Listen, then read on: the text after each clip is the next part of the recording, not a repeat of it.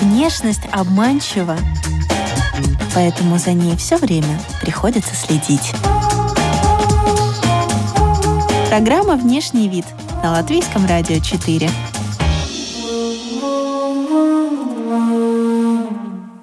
Здравствуйте, дамы и господа, у микрофона Алиса Орлова. Вы слушаете программу «Внешний вид».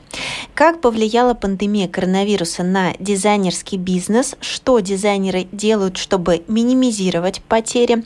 Как работают онлайн-платформы торговли? Стали ли люди больше интересоваться ручным дизайнерским трудом? Как в этот мир пришла бесконтактная мода и станет ли она частью нашей обычной жизни? И практически год назад мы познакомились с дизайнером одежды и стилистом Марией Стуканой. Тогда в июле прошлого года мы говорили о вещах из секонд-хенда, о направлении slow fashion и джинсовой одежде. Сейчас прозвучит фрагмент той самой программы из архива. Я вообще пришла э, в мир дизайна из мира стилистов, потому что мне не хватало той одежды, которую я могу найти на прилавках наших магазинов готовой одежды. Теперь мне начинает не хватать того, что я могу получить от своих знакомых, потому что я опустила клич, что я собираю одежду, которую люди хотели бы выбросить. Безусловно, я очень поддерживаю, когда одежду несут в Красный Крест или куда-то еще. Некоторым интересно дать эту одежду мне и посмотреть, что из нее можно сделать.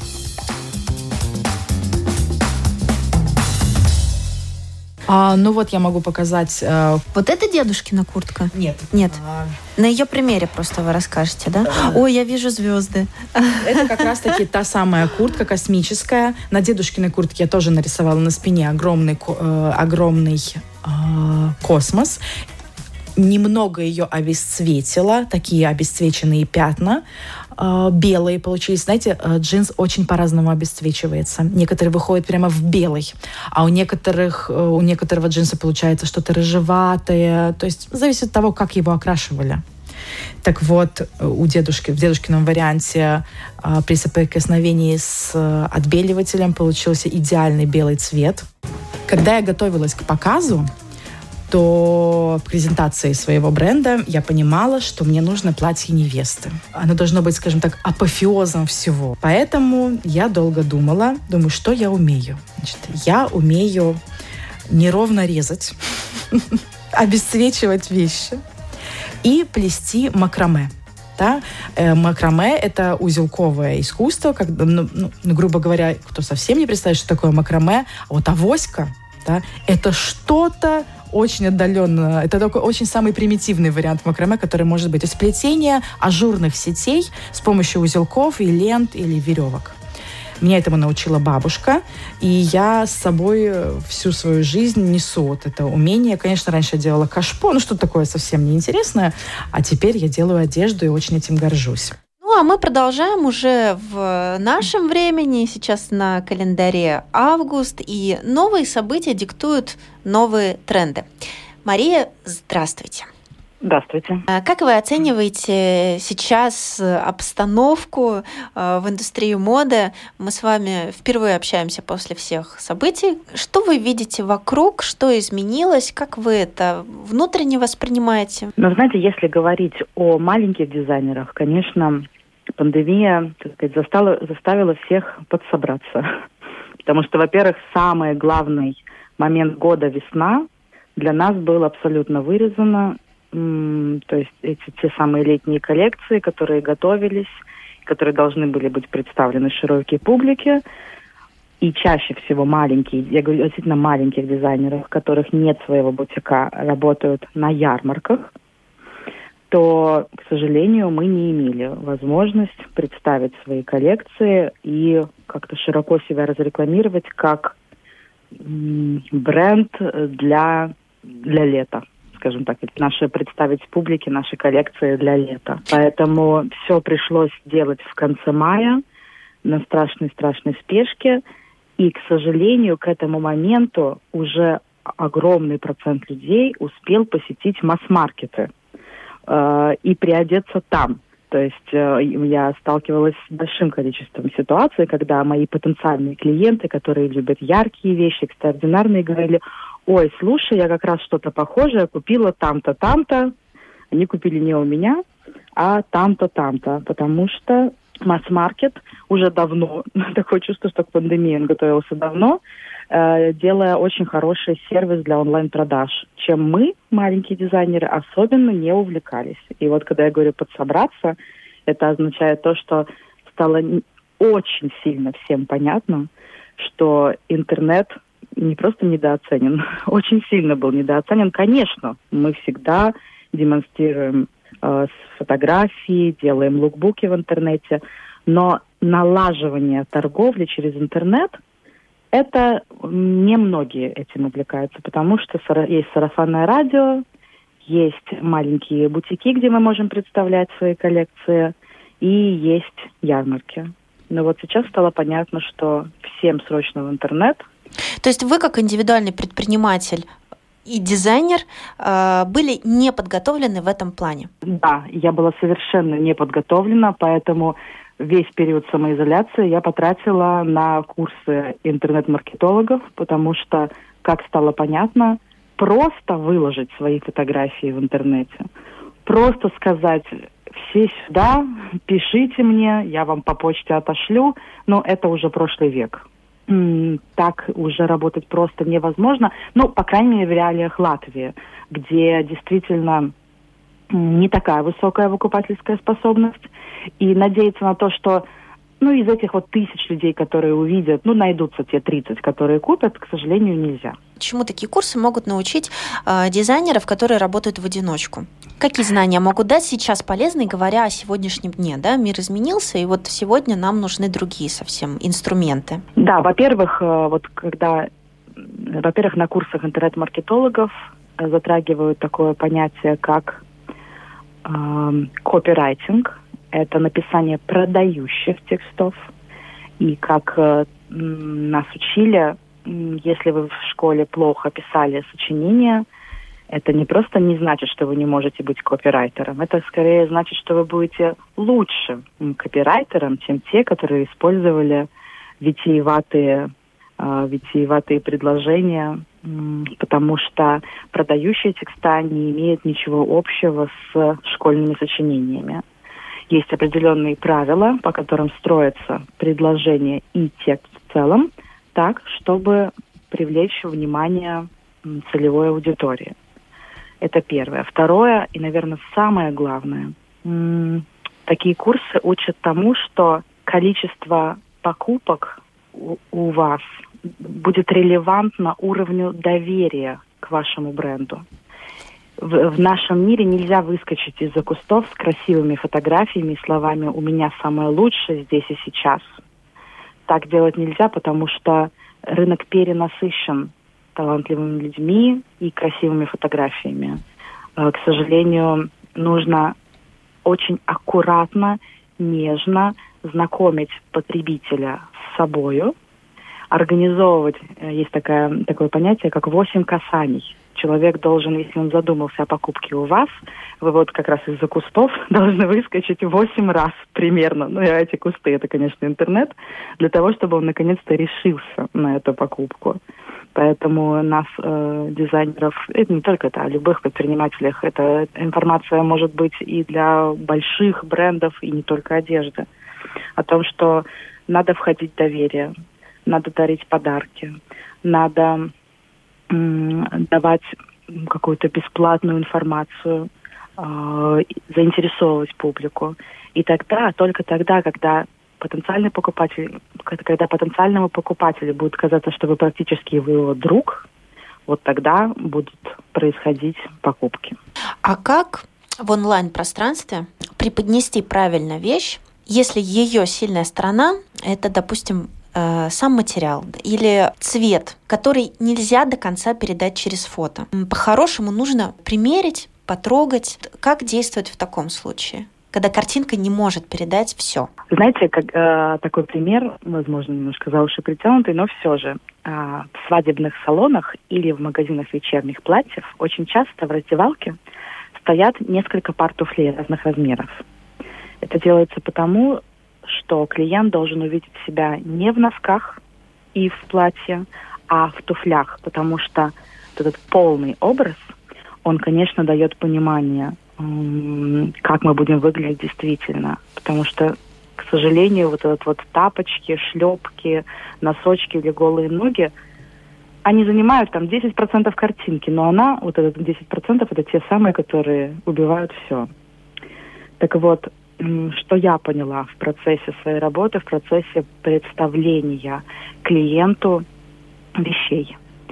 Я поняла, что по большому счету клиента потенциального, конечного, не столько интересует цвет, не столько интересует даже качество, не сколько как он себя будет чувствовать и кем он будет себя чувствовать в ваших вещах. И поэтому на данный момент я перестала делать фотосессии, которые представляют мои вещи на белой, на фоне, на белом фоне. Потому что, да, это дает хорошо, возможность хорошо разглядеть, но человеку непонятно, как он будет выглядеть в реалиях города. И это касается особенно моего бренда. У меня очень экстраординарные вещи. И на белом фоне, очень лаконичном, они совсем выглядят как взрыв. Но когда я ставлю модель на улице, среди домов, деревьев, вывесок, то вещь смотрится совсем иначе. Ее сумасбродность немножко гасится. И в рамках улицы э, модель выглядит гораздо более, скажем так, повседневно даже может выглядеть, чем она бы выглядела на фоне белой стенки. Поэтому я рекомендую делать полный образ, не фотографировать просто вещь. Да, конечно, э, просто вещь тоже должна быть слева, справа, сзади, спереди, но надо передавать настроение, надо передать вот это путешествие, которое пройдет человек, его образ, да, какой, какой, какой будет его образ в этой вещи в рамках этого времени года и, может быть, даже в рамках этого города. Какой бы тяжелой ни была обстановка в мире, всегда найдутся те, кто э, может на этом неплохо заработать. Вот кто из дизайнеров и на чем успешно зарабатывает сейчас или имеет такую возможность? Ну, я неоднократно слышала о том, что те, кто продают пижамы, неплохо заработали. Но, если честно, мне кажется, что в момент сильного стресса даже люди с неограниченным количеством финансов, и те, которые там не сильно запереживали, что им не хватит на гречку, они все равно немножко думают о других вещах. Но мне кажется, что очень классно заработали курьерские конторы, потому что, э, может быть, не настолько в рамках Латвии, хотя тоже, но, допустим, если говорить о России, то там курьерский сервис, связанный с модой, но там прямо чудеса. То есть, если раньше вам привозили вещь и курьер уезжал, там возвращался через какое-то время, если что-то не берете, то в момент пандемии курьеры приезжали с какими-то защитными экранами в химзащитах и ждали, пока вы померяете, уезжали, приезжали. И поэтому вот мне кажется, что тот момент, когда люди не могут выйти из дома, курьерские конторы – это те, кто действительно зарабатывает. Угу. А говоря об онлайн-платформах торговли, как они функционировали, как они сейчас работают и поменялись ли игроки этого рынка, может быть, стали заказывать э, из других стран просто, и, и, и что изменилось в этом мире? А, мне кажется, что нынешний потребитель настолько, ну, скажем, такое, может, нехорошее слово, избалован очень качественной картинкой и, ну, вот, э, очень хорошим высоким уровнем сервиса, э, огромным ассортиментом, что та, э, те мастера, которые специализировались на, на чем-то одном, то есть я произвожу, я не знаю, шляпки э, трех форм в трех цветах. Мои шляпки супер качественные, поэтому ко мне стоит очередь. Вот этот момент ушел.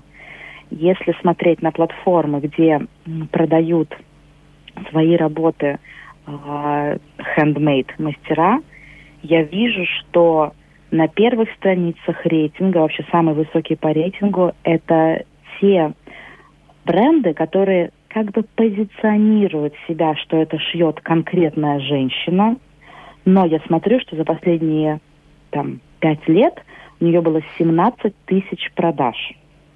Ну, конечно же, женщина не может сделать 17 тысяч продаж одна, если она шьет платье. Там какой-то заводик э, скрывается. Я думаю, что да, под этой женщиной есть небольшой заводик, который вообще непонятно где, может быть, даже не в Европе.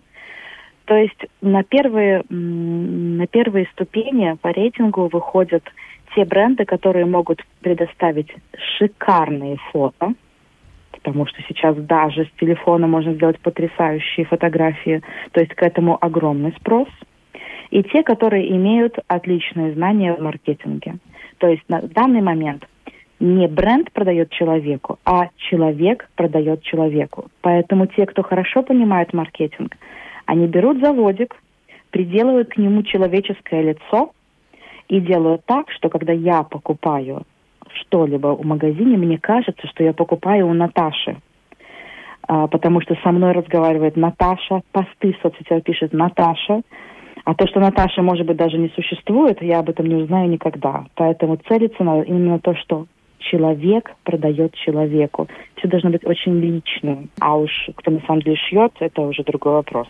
Да, действительно, наверное, это не имеет значения. Такая маленькая ложь, она не настолько болезненна в том случае, если товар качественный. Да, конечно. Э, вытекающий вопрос. Насколько то, что сейчас появилось на этих онлайн-платформах, эти э, продукты моды и хендмейда, насколько они качественны или это лишь бы продать? Вот так? Я думаю, что в большинстве своем э, такая продукция качественная, потому что сейчас на, первую, на первый план выходят отзывы и рекомендации. И стоит тебе получить один негативный отзыв – вся твоя даже, возможно, э, многолетняя наработанная репутация, к сожалению, очень сильно страдает. Поэтому продавать откровенный ширпотреб э, сейчас мастера, я думаю, боятся. Это во-первых. А, во-вторых, э, сейчас такие платформы работают так, что они очень сильно анализируют, как много минут проводит человек на страничке вашего магазина, кликает ли он по ссылкам, или он просто зашел и там остался, э, или зашел и вышел. Э, таким образом, платформы пытаются проанализировать, насколько честно вы ставите поисковые слова. Потому что, например, вы продаете что-то очень непопулярное, например, допустим, иголки. Но знаете, что сейчас лето и очень популярны купальники. И вы такие думаете, если я напишу купальники в поисковых словах на свой магазин, то в таком случае ко мне зайдут больше людей, а может, им и иголки нужны.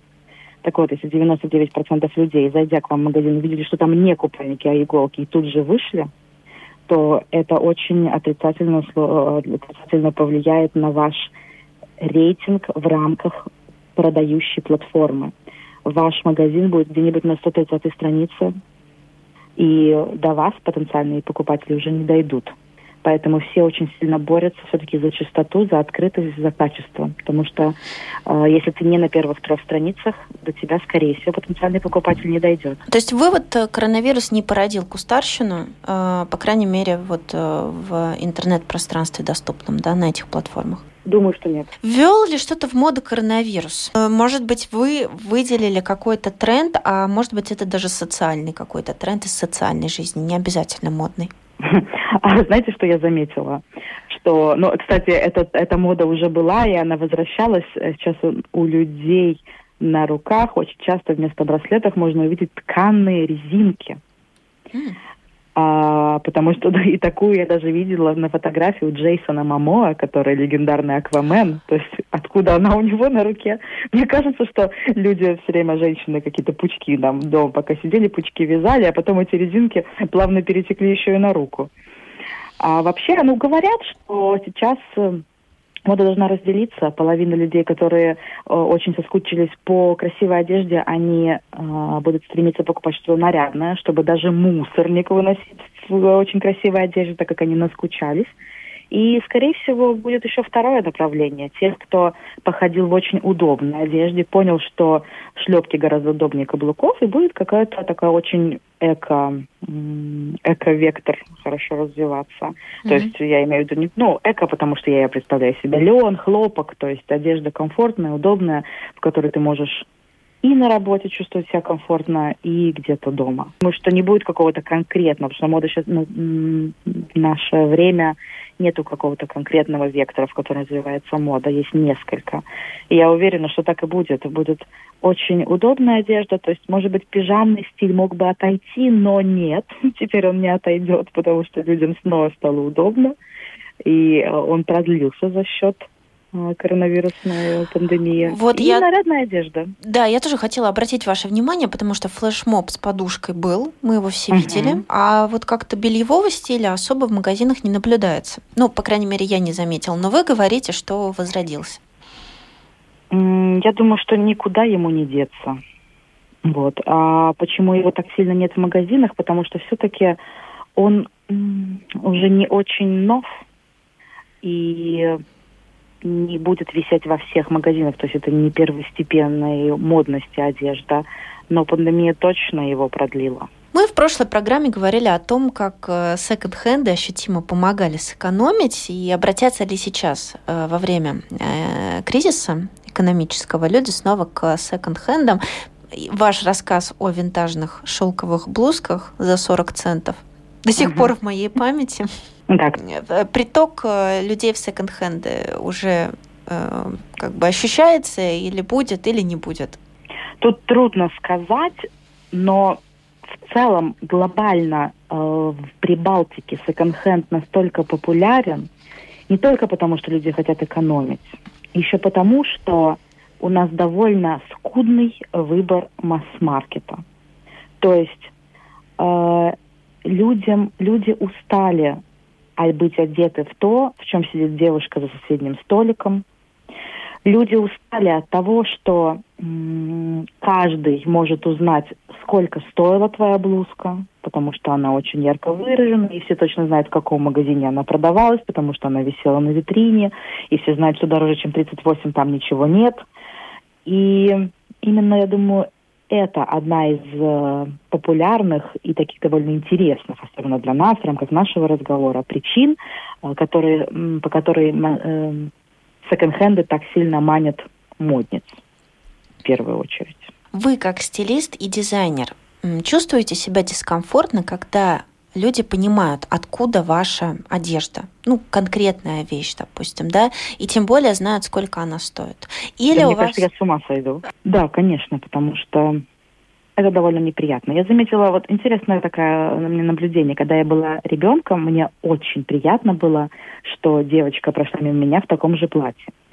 А в подростковом возрасте ты резко начинаешь из-за этого переживать. Я спрашивала у мамы, мама, почему я вот так в детстве мне так нравилось? Она говорит, ну, наверное, это для тебя было доказательство, что твое платье неплохое, раз еще хотя бы у кого-то такое есть. Но, видимо, когда сам, ты начинаешь быть уверен в своих силах, в своем вкусе, то любая женщина, да не только женщина, будет чувствовать себя странно, а, увидев кого-то в той же одежде.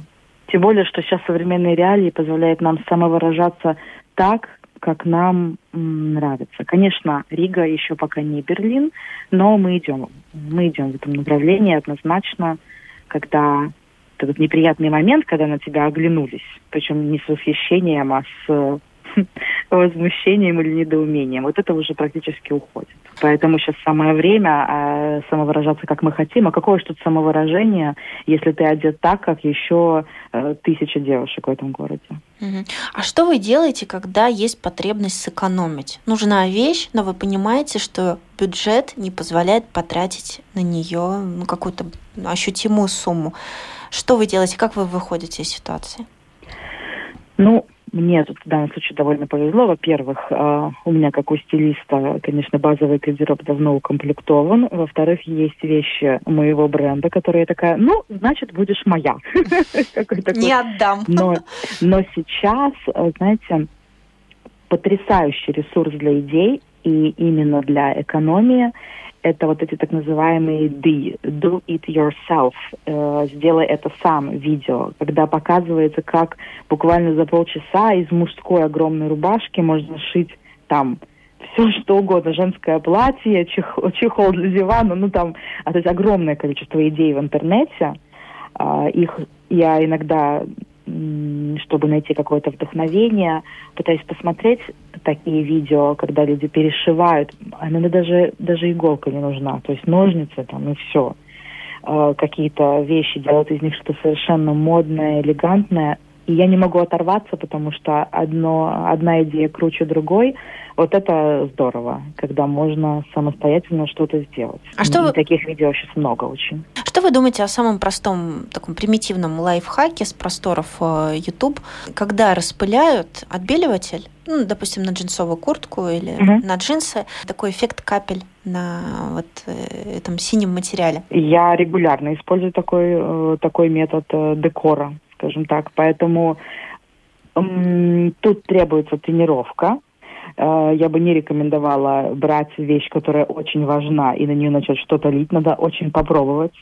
Плюс эти капли летят не только на тот предмет, на который вы брызгаете, но и на вас лично. Поэтому одеться нужно. Уже мне столько испорченных вещей, вы себе представить не можете.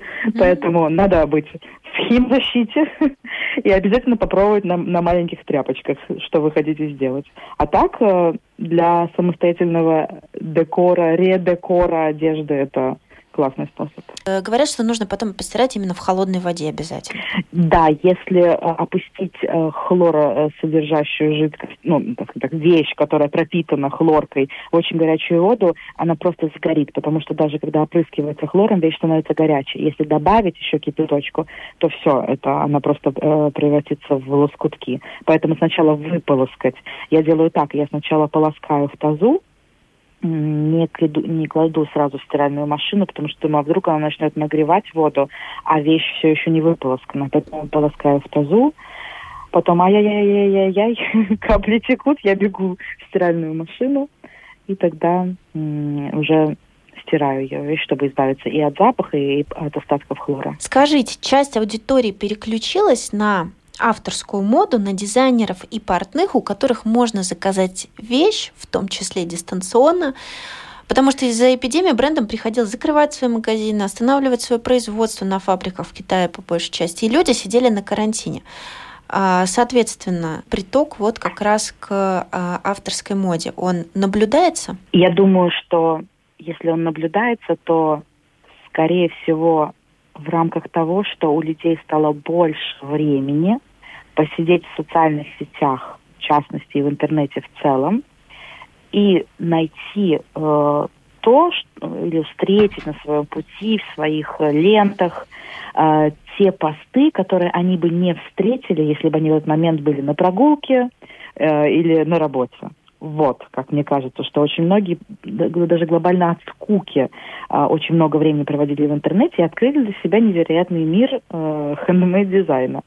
Но, опять же, возвращаемся к пандемическому стрессу и тому, что большие бренды, особенности масс-маркет, как будто бы знали заранее, и их сервис по онлайн-продажам был уже на высоте. И не думаю, что люди прямо переключились. Я думаю, что просто у дизайнеров была возможность выхватить этих людей сказать, привет, мы здесь, мы существуем, а у людей было время увидеть эти посты. Хорошо. А, высокотехнологичный вариант одежды, как мне кажется, невозможен без специального оборудования. Тут может быть фабрика какая-то, нужна люди с определенными знаниями, даже разработчики да, таких вещей. В таком случае, какое дизайнерское производство возможно в домашних условиях, дистанционно, вот такое самое простое недорогое? На самом деле энергозатратно абсолютно все, когда ты отвечаешь своим лицом, своим авторитетом перед своим конечным покупателем. Тут уже ты будешь стараться каждый крошечный узелочек делать так, чтобы не упасть в грязь лицом. Поэтому тут очень сильно, если это в домашних условиях, то, конечно, очень сильно зависит от возможностей вашей квартиры. А, если у кого-то очень много белой мебели, то, возможно, он будет опасаться работать с краской. Если у кого-то очень много ковров, то шитье, которое подразумевает огромное количество ниток, какого-то ворса, это тоже будет пачкать ковры.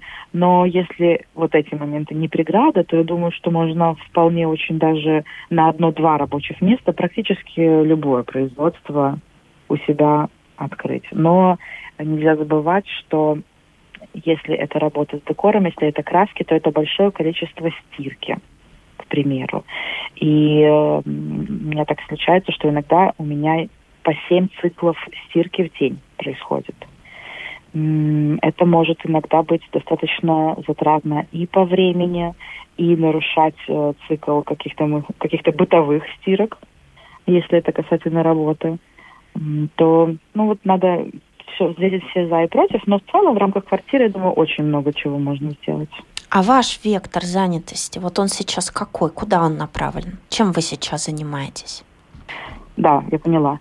А, идея, э, самая главная миссия моего бренда, то, что я беру вещи, которые э, вещи вторичного, вторичного рынка. Самое главное для меня спасти вещь от того, что ее выбросят.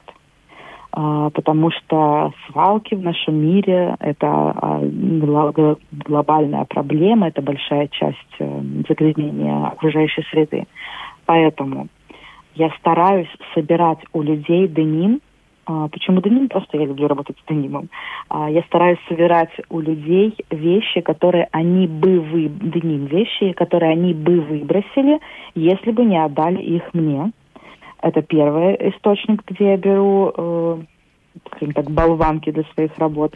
И второй – это винтажные вещи.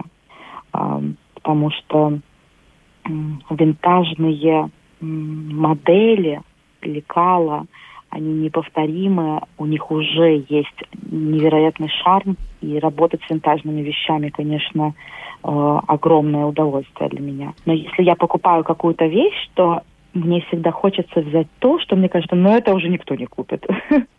Потому что вот это вот, ну это вот то, что никто не купит, вот это, даже если оно на данный момент продается в каком-то винтажном магазине или секонд-хенде, то оно у большой вероятностью будет в итоге выброшено. А мой бренд – спасать вещи от выбрасывания для того, чтобы уменьшить, ну, как-то хоть как-то пассивно уменьшить количество свалок в мире. Мария, бесконтактная мода э, имеет право на существование? Что вы думаете о таком модном проявлении нашего времени? Ну, наверное, для этого и придуманы оверсайз вещи. Чтобы не было, если вопрос здесь в риске, что ты в итоге не влезешь э, в вещь, то, конечно же, надо быть осторожным с выбором моделей, с выбором фасонов.